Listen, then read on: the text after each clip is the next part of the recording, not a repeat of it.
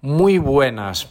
Pues nada, vamos a tratar un tema que, como ya sabéis, pues ya lo hemos ido comentando en más de una ocasión últimamente en este podcast, eh, podcast que ya sabéis quién soy, Luis Estevez, consultor de marketing online y residente, residente como los DJs eh, residentes en Ourense. Aquí me podéis encontrar mi campamento físico y mi campamento online que lo podéis encontrar en luisestevez.es.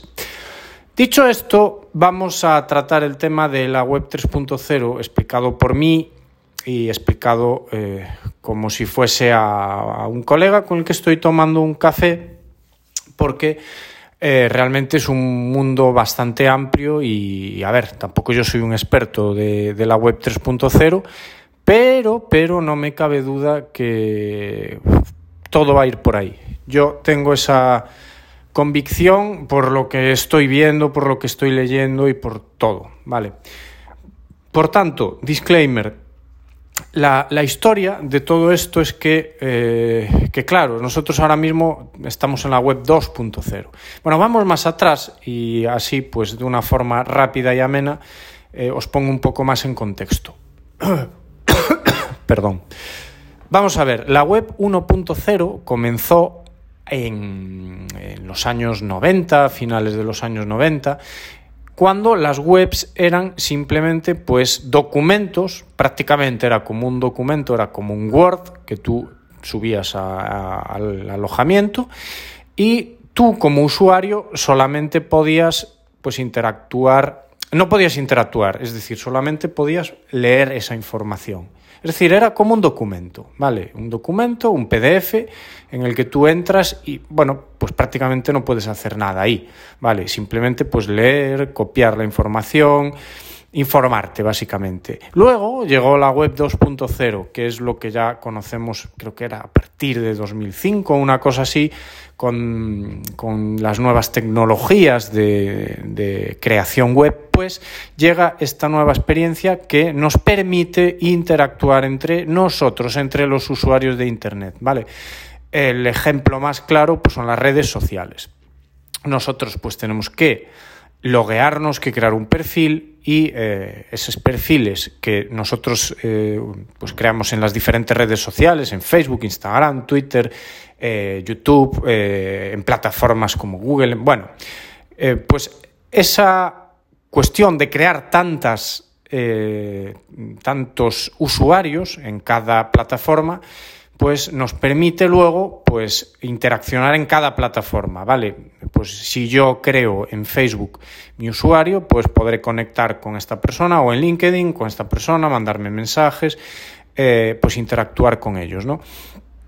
Pero, pero, ¿qué ocurre? ¿Qué ocurre? Y esto además, pues se me ocurrió hablar de esto en el episodio porque esta mañana pues hablaba con José María Villarmea, ya lo conocéis, del tema de Instagram, de, de, concretamente de Instagram, de la poca interacción, de que estábamos notando un bajonazo en la interacción y básicamente pues estamos bastante eh, hastiados, hastiados, se dice así, eh, con el tema eh, de, de, esto, ¿no? De que al final pues nosotros estamos mm, supeditados a lo que Instagram Mm, y a las redes sociales pues le, le, plazca hacer, ¿no? Que si el algoritmo dice esto en un momento, dice lo otro. Eh, al final somos como una especie de, entre comillas, marionetas ¿no? de las redes sociales. Sí, nos dejan hacer cosillas ahí dentro, pero al final nosotros no tenemos el control, ¿vale? De hecho, sabréis que si yo subo una foto, ¿vale? A la red social, pues, vale, yo puedo ser el autor, pero ya como que se diluye la propiedad de esa, de, esa, de ese activo digital, ¿no? Ya mm, tú subes una foto ahí y, olvídate, ya mm, eh, la red social se adueña de ella y tú pues eh, te puedes ir olvidando de ese, de ese activo. Mm, la web 3.0 llega como una revolución, ¿vale? O va a llegar como una revolución para todo esto. Es decir, nosotros ahora mismo utilizamos, como os vengo diciendo, Internet mediante plataformas de terceros, ¿vale? Mediante intermediarios. La web 3.0 se basaría en la tecnología blockchain. ¿Vale? ¿Qué es la tecnología blockchain? Pues básicamente, no toca hoy, pero resumiéndolo mucho, es una tecnología que descentraliza, ¿vale? Nosotros ahora estamos centralizados mediante todas estas plataformas que centralizan pues el uso de internet y la blockchain descentralizaría el uso de internet. ¿Qué quiero decir con esto? Pues que sería como una forma de mm, ser nosotros mismos los dueños totales, ¿vale? Y ser el único usuario, un usuario único, nosotros como usuario, como persona, seríamos el usuario para todo, ¿vale? Para todo. No hay que crear perfiles en no sé cuántas plataformas, no, no, no, tú eres tú y mediante la tecnología blockchain, tú interactúas con quien te dé la gana, de cualquier parte del mundo, le mandas dinero, le mandas información, eh, lo que tú quieras, sin intermediación de nadie. Bueno, ahora me diréis, claro, el dinero, lo del dinero, ¿cómo va lo del dinero? Vosotros sabéis que ahora mismo nosotros, pues también como, como en las redes sociales, estamos supeditados, por ejemplo, a un banco, ¿no? Entonces, si yo quiero enviarle dinero a, a Manuel, pues tengo que coger y hacer una transferencia mediante el banco, ¿vale? Yo le envío, yo le digo al, a mi banco, oye, coge el dinero de mi cuenta y mándaselo a esta cuenta, que es la de Manuel. Y yo, pues espero a que se realice la transacción, ¿vale? Bueno, pues esto, eh, mediante las criptomonedas, que ahora aparece el concepto criptomonedas en escena, eh, que utiliza la tecnología blockchain, no tendríamos que hacerlo así. Es decir, yo le enviaría desde mi billetera a la de Manuel, pues tantas eh, criptomonedas de lo que sea. Y ya está, y punto. ¿Vale? No hay un intermediario. Es decir, resumiéndolo mucho, mucho, mucho, mucho, la web 3.0 elimina intermediarios. Y muy importante, muy, muy interesante, la web 3.0 o la tecnología blockchain más concretamente, deja un registro de todo lo que nosotros consideramos nuestros activos, ¿vale? Y eh, lo registra como nuestro. Vaya a donde vaya, las veces que vaya, se mueva por toda la red descentralizada, siempre va a quedar un rastro que dice que es nuestro. Ejemplo, un músico, ¿vale? Un músico, pues imaginaros una plataforma blockchain eh, que se dedica pues a gestionar la música de, de, creadores musicales, ¿no? Entonces yo como músico lo que hago es subir mi música, pues mi canción, creo una canción y la subo a la blockchain, pues una blockchain especializada en música, lo que sea. Vale, pues una vez yo eh, he subido la música o mi canción ahí, ahí queda ya el rastro original de que esa canción la subí yo. Vale, la subí yo y es mía. Vale, bueno, podrán... Eh, como, en todo, pues podrá haber eh, pues que yo subo una canción que no es mía o lo que sea, pero bueno, eso ya es otro tema.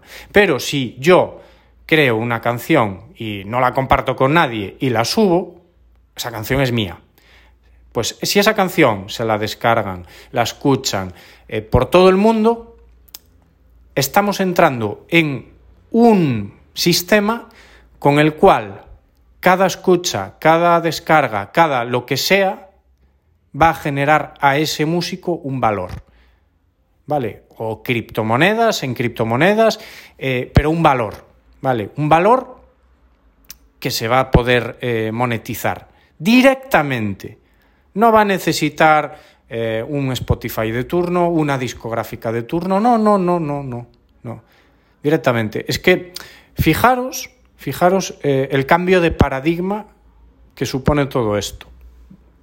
¿Por qué quiero estar atento? ¿Por qué digo que la web 3.0 es un punto a no perder de vista, mm, pero ya por muchos años. No sé, no sé cuándo de, verdad eh, pues, em, la web 3.0 va a estabilizarse o va a llegar o para quedarse, pero eh, sin duda, para mí, yo no puedo dejar de perderlo de vista. O sea, no lo puedo perder de vista, porque esto es lo que se viene, ¿vale? Esto es lo que se viene. Y si no estamos atentos a estas cosas, pues mmm, vamos a perder un tren muy y muy potente, ¿vale? Yo por eso pues ya he creado una colección, bueno, a ver, he creado, he empezado a trastear con colecciones NFT, que es muy parecido el ejemplo a lo del, a lo del músico que os ponía hasta ahora, ¿vale?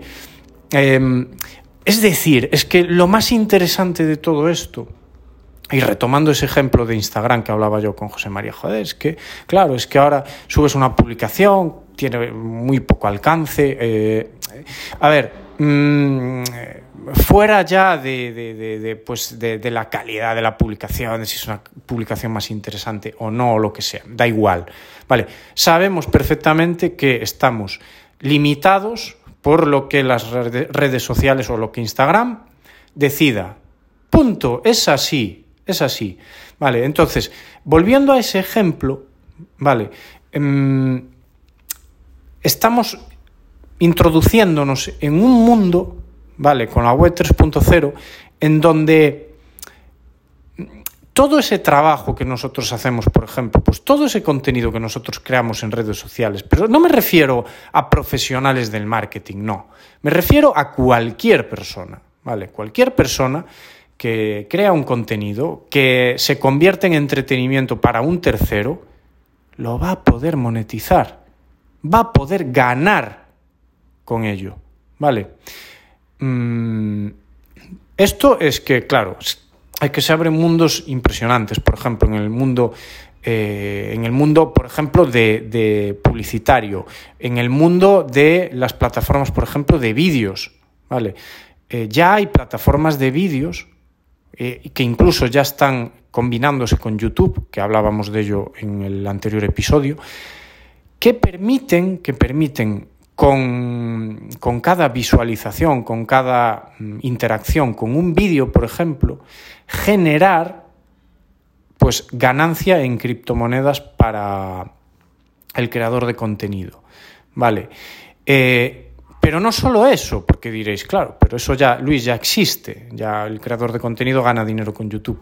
Pero es que también, también va a permitir la posibilidad de que tú como usuario como consumidor de publicidad, y esa es la plataforma que os decía del ejemplo de que se está aliando con YouTube, tú también vas a ganar valor consumiendo publicidad, ¿vale?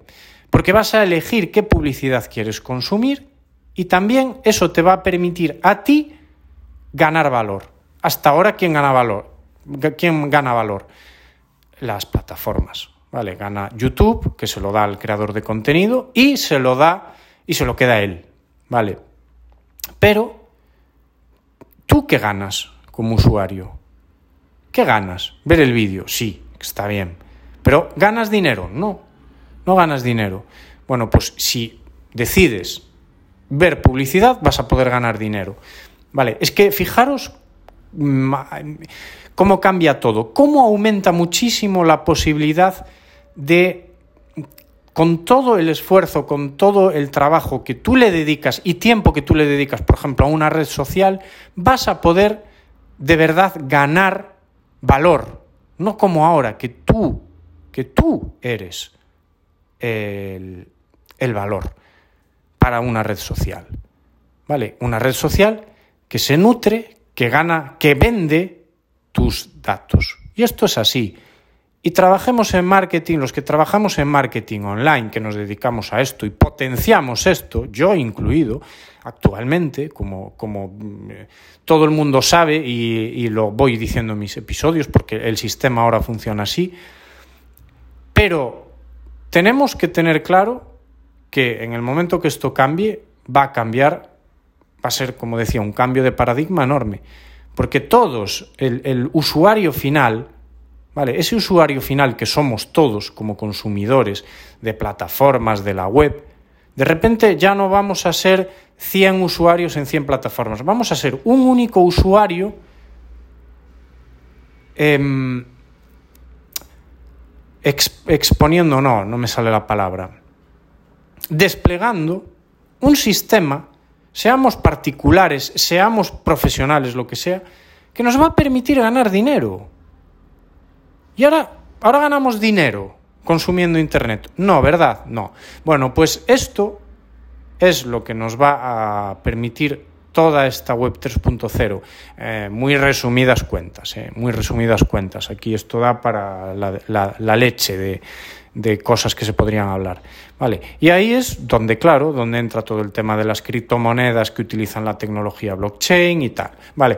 Bueno, yo tengo ahí un tema que, que lo iré. Mm, eh, diciendo eh, próximamente, que lo iré mm, compartiendo eh, próximamente, yo ya tengo un proyecto propio que tiene su propia criptomoneda. Vale, punto, ahí lo dejo. ¿Por qué?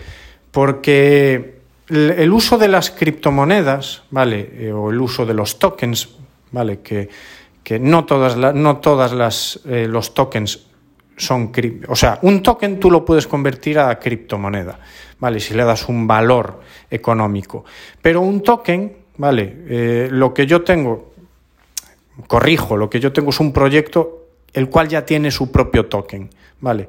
Y ese token, al final, aunque yo no, lo, eh, no le dé un valor económico, ¿vale? Hacia a respaldarlo sobre un valor eh, fiduciario del euro, del dólar, también puede ser utilizado, y de esto sí que haré un episodio solo hablando de ejemplos que pueden hacerse con, tokens, ya lo estáis viendo, por ejemplo, aquí en la ciudad en donde vivo yo, tenemos un club de baloncesto que sacó su propio token.